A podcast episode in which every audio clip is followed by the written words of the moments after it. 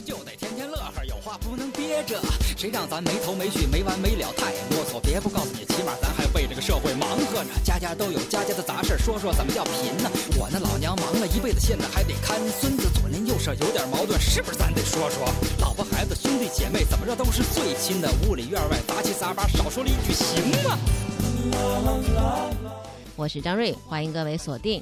另外还可以通过手机移动端，比如说我们的在宁波的 APP，在宁波这个 APP 啊，是我们宁波广播在今年九月份推出来的一个 APP，里面内容可丰富了。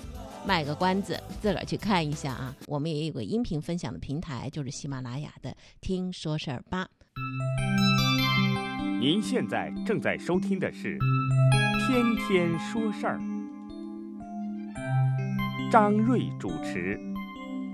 进入十月之后，金秋十月这四个字儿啊，在我们这个城市当中呢，确实承载了很多很多内容。比如说明天开始有两个大事儿在我们宁波这座城市当中啊会发生。第一个，第五届的浙江书展暨二零一九年宁波读书节，明天在宁波国际会展中心隆重开展。我们宁波有八个字的城市形象语，叫收藏古今，港通天下。那么，作为我们宁波市民来讲，就特别想知道的是，我能在这个书展上头看到些什么？我走进宁波国际会展中心，可以让我有所收获的是什么？从二零一五年的四千平米、一百二十家的参展单位、三万多种的图书，到二零一八年的两万多平米、五百多家的参展单位、六万多种的精品图书和文创教育多元业态的融合，这四年的时间。书展的主会场的人流量就增长百分之三十以上，图书销售额也年均增长百分之三十五以上。今年二零一九年更是多了。书香宁波二零二零，这个建设的力度呢也在加大。除了我们这一年一度的读书节之外，我们还看到了宁波图书馆。每到节假日的时候啊，你到图书馆自修室、阅览室里头要找个位置还挺难的。特别是这个新馆，从去年的十二月二十八号开馆以来，就成网红馆了。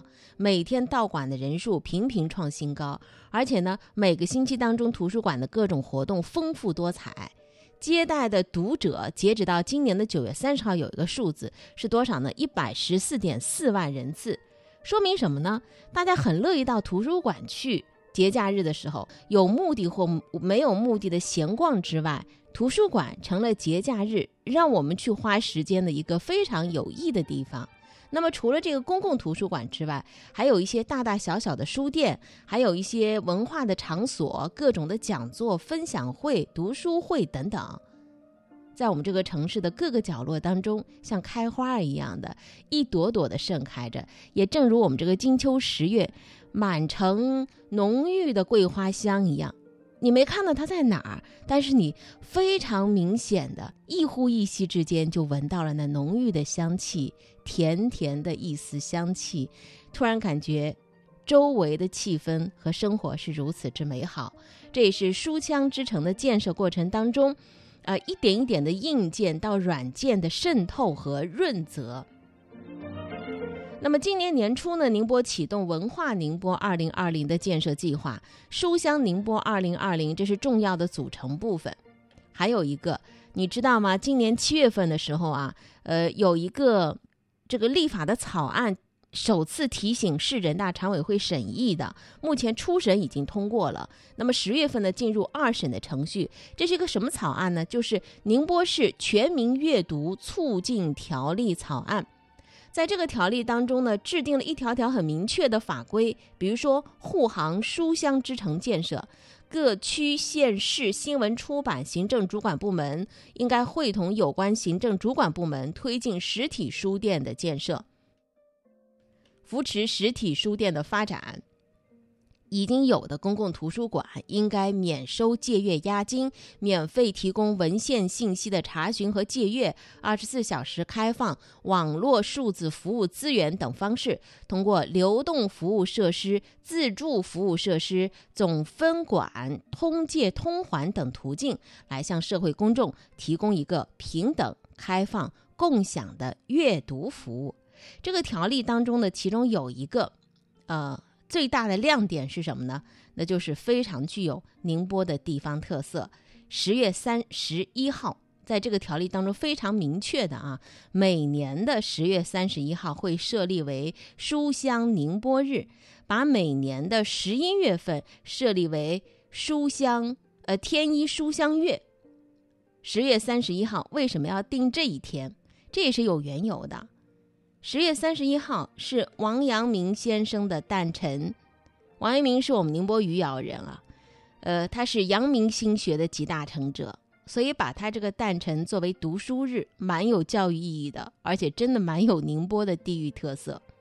浓郁的读书氛围在滋养的是什么？我们这个城市的一种文化气息和文脉，就跟水一样，有的时候。在它的流动过程当中，你可能觉得它的存在好像跟你的生活没有直接的有用和无用的那种现实的利益相关。但是当水流动的时候，你突然感觉到你的身边是如此的灵动，而且是如此的润泽，那些心浮气躁的东西就会少了很多，又是如此的踏实。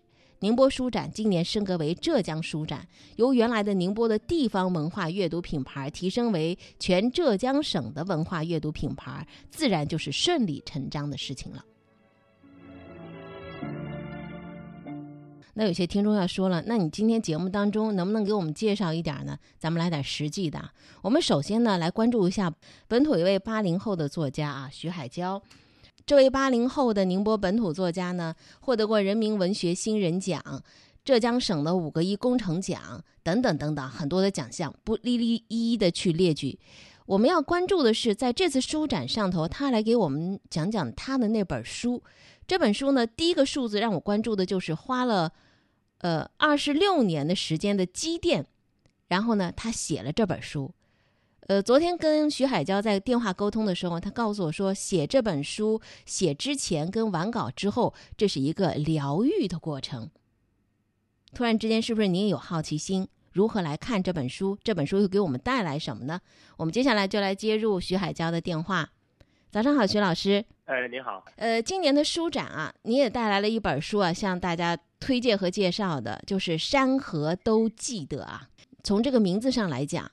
山河都记得，你想让大伙儿在这本书阅读之后记得的是什么呢？是这样的，因为这本书对我个人来说，它意义非常的不一般。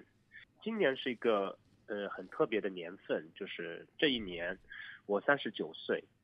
那么这个年份，但对我来说很很不一般，因为我的父亲是在三十九岁这一年离开人世，因为一场车祸。那一年我十二岁，就是我今年。等于说，我到了父亲的年纪，到了这个年纪，二十六年当中，二十六年当中，我从来没有写到父亲，我不敢写他，因为我觉得我不够有力量，我在避讳很多东西。但是到了我三十七八岁的时候，我突然有一种念头，我想写他，所以我觉得，我认为读者们读了这本书，他不仅仅是看到我的父亲的故事。也会记得自己的父亲、故乡，及其那些大地上的回忆和事物。呃，这是我希望大家能够记得的。那可以说这是一本自述性的回忆录散文集吗？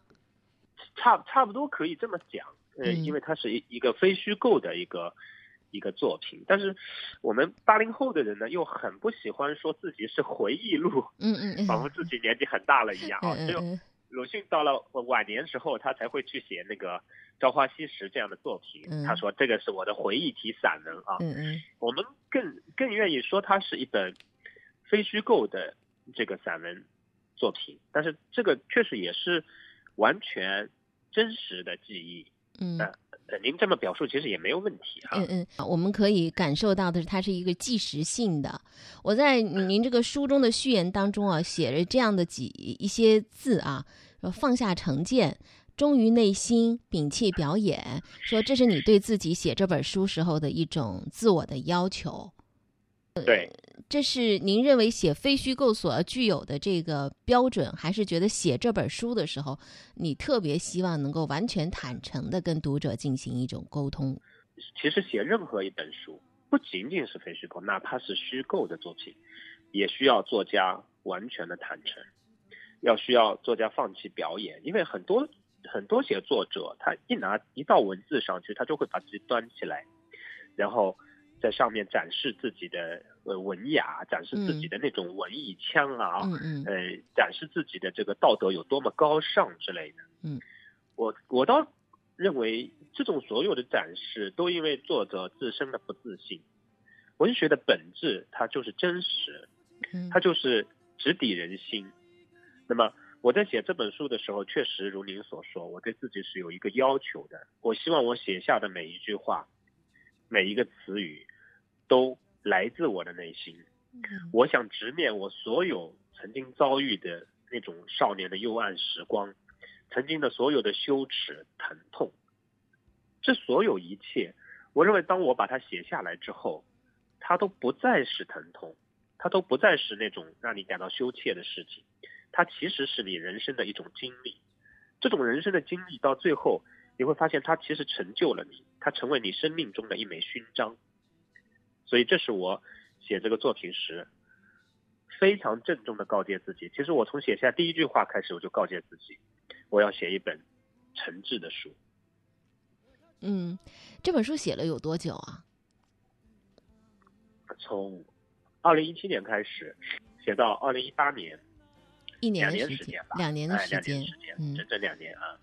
呃，您您昨天说这是一本让自己边写边落泪的书啊，呃，是因为回忆落泪，还是在写的时候感动了自己？呃，都有。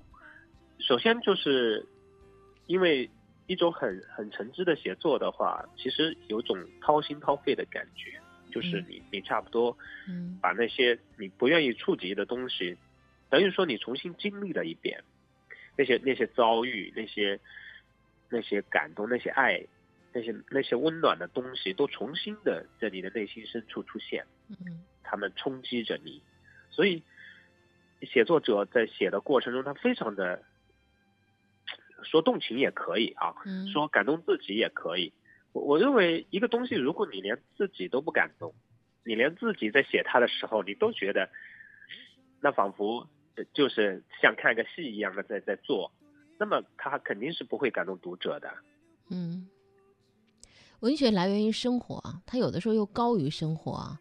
我我想问一下，就是书中的这个父亲的形象，是你所记录的真实的父亲吗？呃，他是真实的父亲。嗯，但是，但是我觉得这个真实的父亲，隔着久远的时光之后，他又是一个文学的形象。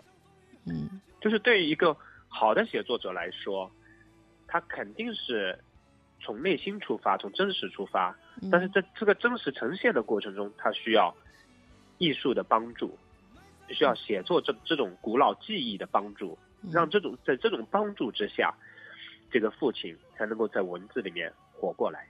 嗯，呃，我我们在谈话的过程当中，我选了一首背景的歌曲，这首歌曲的名字叫《父亲写的散文诗》，我不知道这首歌你听过没有？对，应该是李健写的吧？呃，不是李健写的，是一位民谣歌手徐飞写的，李健是啊翻唱的。李健是翻唱的。这首歌是是写父亲的啊，因为父亲在家庭当中所承载的各种背负的一种责任。那么在这，我们借这首歌也想问一问一下啊，呃，问一下徐海娇，抛弃书中对父亲那种描写和记录，你印象当中这个父亲是一个什么样的形象站在你的眼前？我想大家都可能会认为父亲是是一种依靠，他像山一样的，或者像家里面的那个支柱一样的。那么我个人认为呢，从很大的程度上来说，父亲可能是家里面那一个孩子精神成型的某种参照。我觉得这个参照是非常重要的。就是有时候我们就是参照父亲的样子长大，我们也参照父亲的性情，最后塑造自己的性情。啊那么，我父亲离开我的时候，我非常的小，但是还好，他把他的梦想、对梦想的那种坚持和追寻，他把他的那种理想主义，他都好像放在了我的血液里面。我始终认为，我的生命其实是父亲生命的延续。那么，其实我们每个人都一样的，就是父亲在很大很大意义上，他是我们生命的上游啊，就像一条河的上游一样，它的清澈，它的回响，到最后都要在我们的生命里面呈现出来。嗯，有没有可以具体的他的梦想，还有他的理想主义的色彩，有没有这样具体的事例和故事可以跟我们来分享？对我，我我爸爸是一个呃呃非常传奇的乡村医生，他那个在成为医生之前，他做过很多事儿，比如说他去学过学过打拳，他学过拳，他去林场里面那个砍过树，他烧过烧过炭，然后自己制作过砖瓦，呃，种过那个杜鹃花，然后培植过蘑菇。对，他是我们那个小山村里面第一个培植出蘑菇的人。嗯，很神奇。他只读过五年的书，就小学五年级就就结束了。完了之后，到了二十岁的时候，村里面有一个机会让他去去一个卫校，呃，台州卫校去进修。呃，村里面需要一个医生，嗯，然后他就获得了这么一个机会，进修了一年。我父亲仅有的学习就是这五年加上那一年，嗯，但是这一切都没有阻碍他后来成为一个非常传奇的医生。他几乎全部是自学的，从西医开始到中医，从中医到针灸，啊，我印象很深的就是他学习针灸的事了。他其实一开始，比如说那个人体穴位图啊，他就把它贴在那个床头，每天看。嗯。然后后来好不容易得到一本书，其实是他的朋友家传的一本秘不示人的书。那个朋友跟我父亲关系非常的好。嗯。他偷偷的把那本书偷了出来，到复印店去复印了一本。送给我爸爸，完了之后呢，他就在就依靠着那本书，在自己的身上开始用银针找到穴位，一个一个扎进去，啊，这个其实是非常危险的，我觉得搞不好有可能弄得半身不遂啊。嗯，但是他就是很很疯狂的在那里也探探索研究，然后呃用了六个月时间，差不多把基本的针灸就学会了，可以给人家用针灸看病啊。当时。在那个小村庄里面，在宁波乡下的一个小村庄里面，我的父亲用了三年时间，因为他从另外一个大山里面迁移到这里，对吧？用三年多的时间就已经成为附近的人大家都知道的医生。他那个会看外科、内科、儿科，甚至妇科，所有的科都会看。嗯。那个时候也没有像现在这样有什么微信朋友圈。嗯。我的父亲。他的那个患者来自各地，余姚、奉化、临海，还有杭州过来的。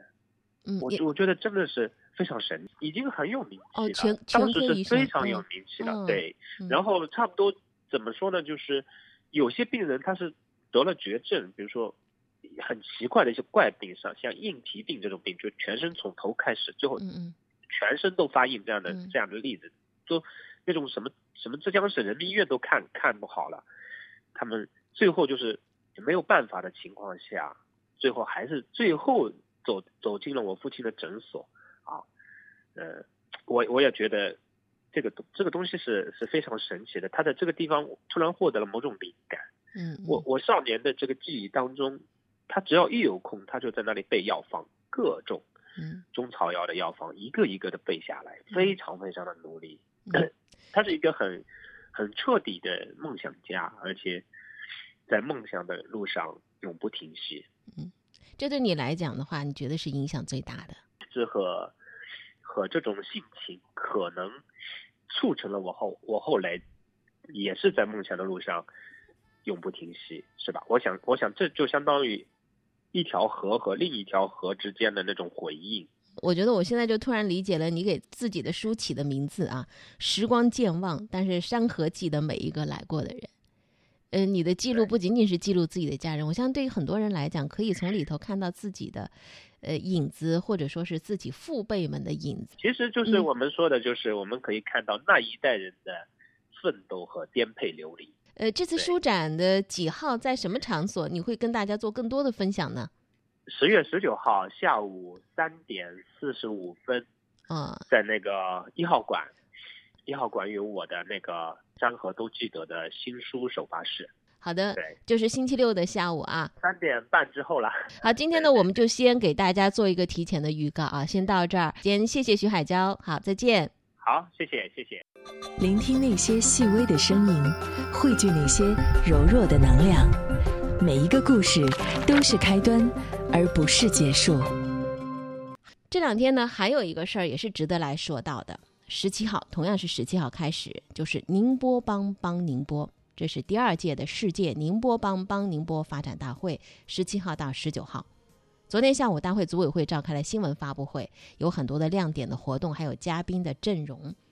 这段时间呢，有一段大概十三分钟左右的视频，也在各个宁波本土的官方发布当中啊，纷纷的转发，点击量也挺高。这是央视做的，主持人董倩还出来发声，说了宁波帮和帮宁波。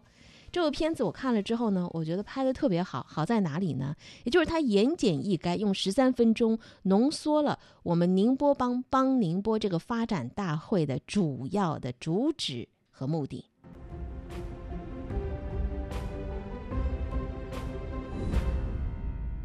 二零零七年，张燕和其他留学归国人员共同创办了宁波机智新材料科技有限公司。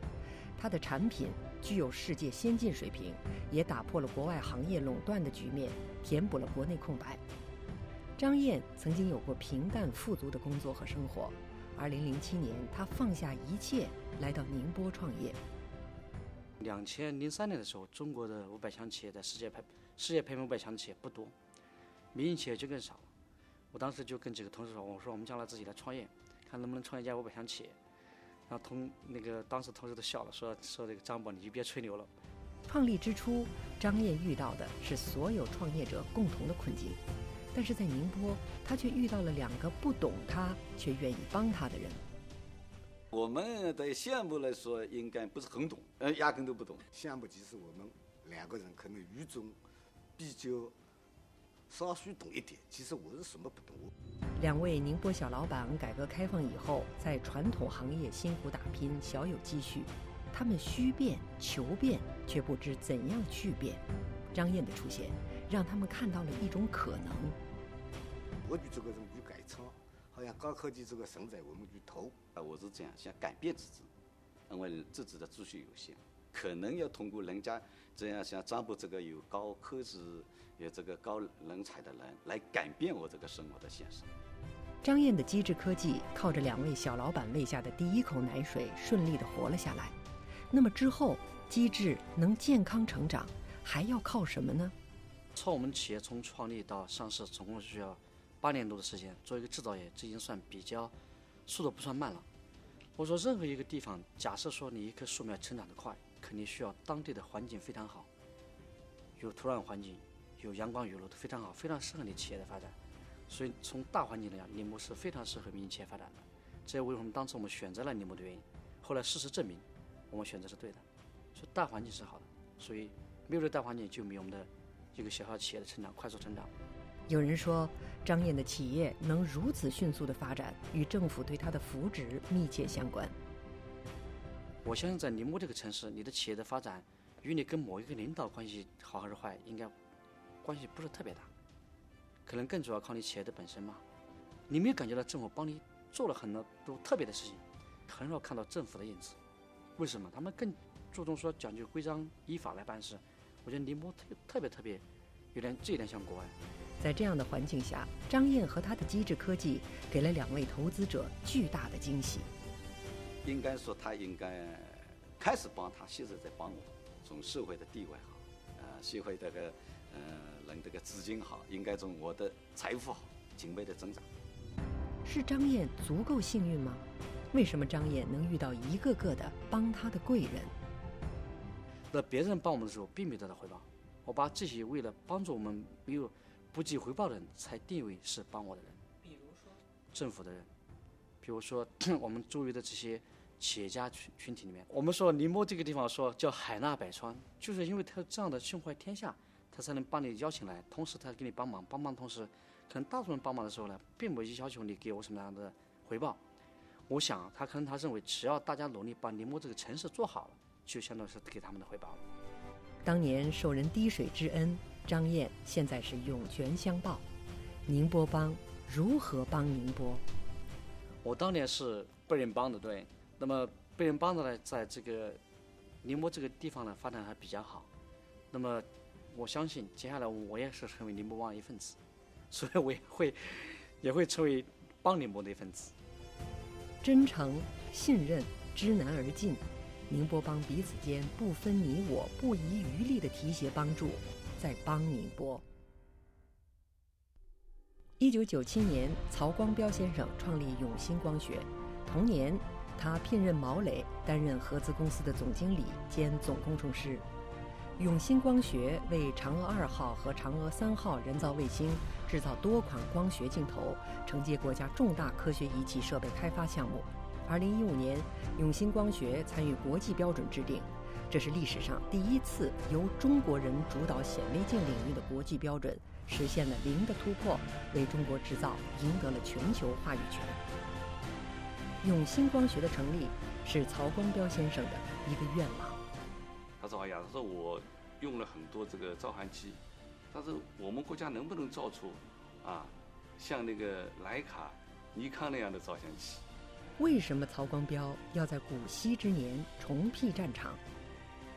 我相信他是还是一种自己心里面有一个有个愿望。我们不是一般的简单的制造技术，我们希望的原始创新能够这个更站得住脚，因为因为我们国家变成强国了。”啊，变成大国可能制造更重要。曹老先生的愿景让专业出身的毛磊精神百倍，干劲倍增。可是现实的巨大差距也让他不知所措。那就是很着急啊！我那个时候会有的时候出国，每一次出国的时候看到人家硬件、软件认识水平都很高的时候，其实很多都是失望，就觉得差距太大了，甚至想到我们这辈子能不能赶上。在如坐针毡的煎熬中。曹老先生用自己一辈子经的风雨、见的世面，给了毛磊坚定的支持。他就是特别有耐心的一个人，啊，这个也跟他的经历有关。因为驰骋这个商场啊，不是十年、二十年、六十年、七十年。他十七岁的时候就开始在上海的那个红象尼龙店当店长，河南路上面，上海滩上，这么多年碰到的事情太多了。但是有挫折、有困难、有失败，但是都能够坚持这个自己的事情，是吧？能够克服困难。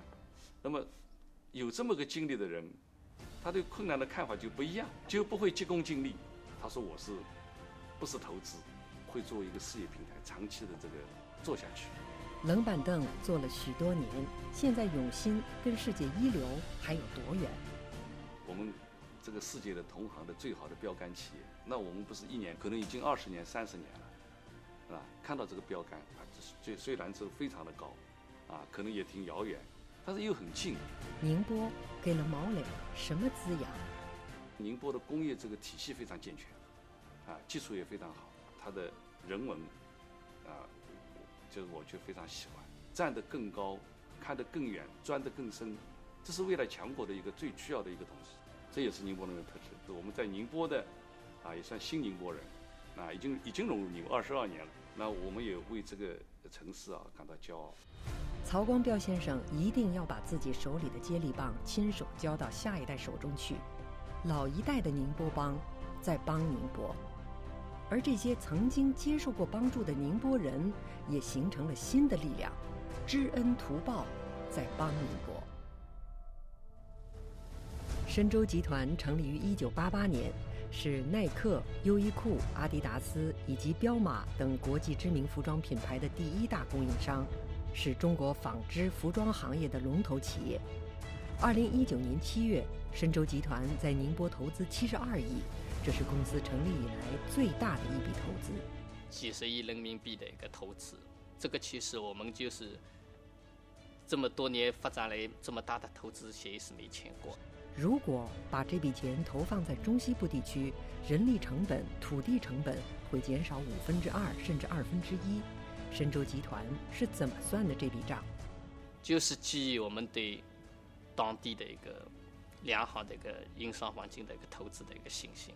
但是我们离不开当地一个好的一个呃营商环境。有些地方资源优势也有，成本也很低，但是感觉。这个营商环境，我们也有信心。营商环境体现在哪些具体的细节上？营商环境为什么会让深州心甘情愿多花一倍的钱？郑书记第一次去我们公司，呃，考察的时候，他上了车，然后又下来，跟我们董事长说：“如果您有重要的客人过来，涉及到生意上的事情，需要政府出面协调一下呢，您可以跟我联系，我愿意为你们企业站站台，做个政府方方面的一个表态。”这个对我们企业来讲，感觉到非常温暖。民意闲谈时，除了书记的站台，宁波还有什么能牢牢吸引住深州集团？我们跟国外一家工厂同时做一个鞋面的项目，Flyknit。我今天穿的这个鞋就是，啊，但是我们因为宁波的，呃，政府各种审批流程啊效率高，我们企业本身也重视这个项目，我们比国外的。同行提前一年投产，这对企业来讲就是一个商机。为什么宁波的公务员群体可以给深州集团和宁波的企业提供优质高效的服务？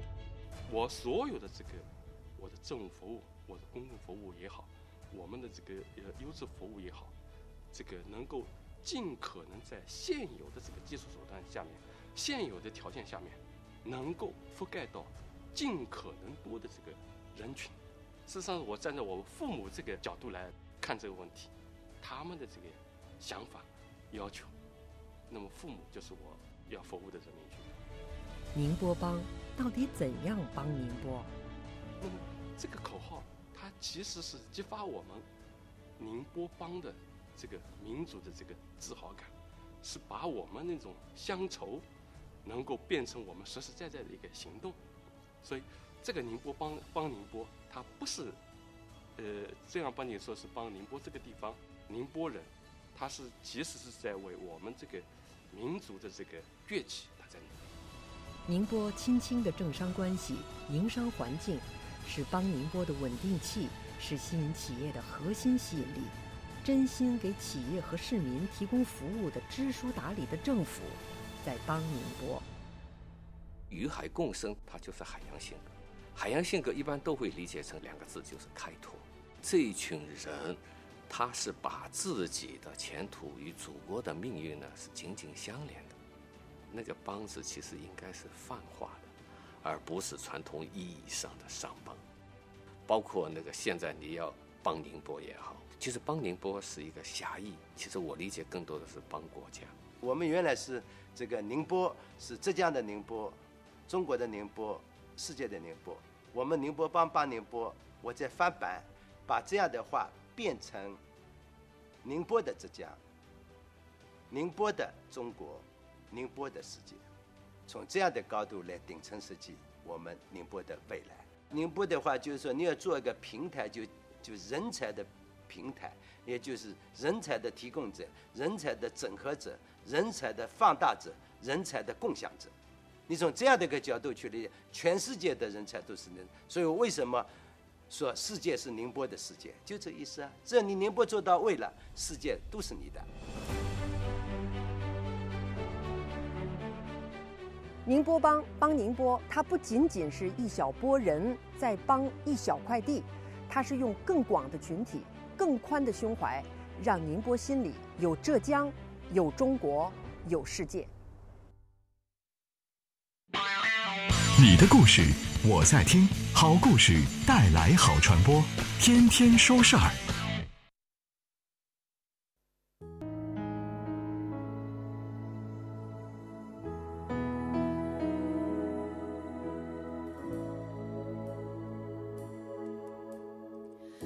一九八四年，庄稼早已收割完，女儿躺在我怀里。睡得那么甜，今天的露天电影没时间去看，妻子提醒我修修缝纫机的踏板，明天我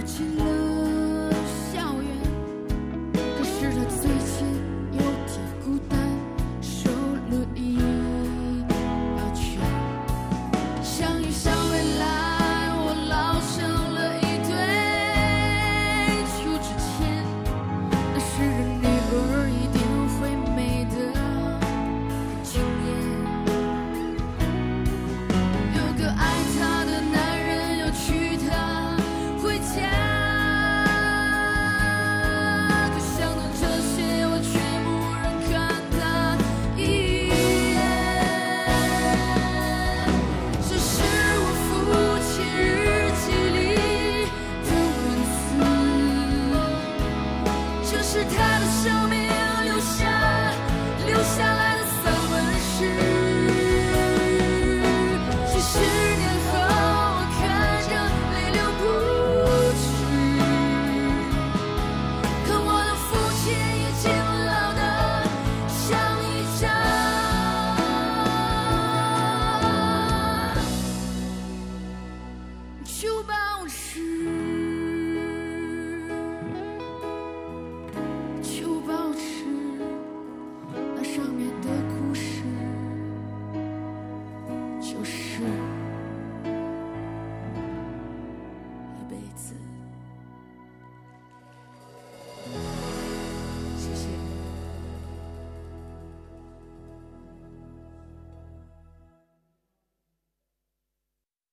生活是志趣相投者的狂欢听说事儿是对这种生活的赞同。感谢各位的收听生活比新闻更精彩。更多的精彩音频大家可以关注喜马拉雅的听说事儿吧。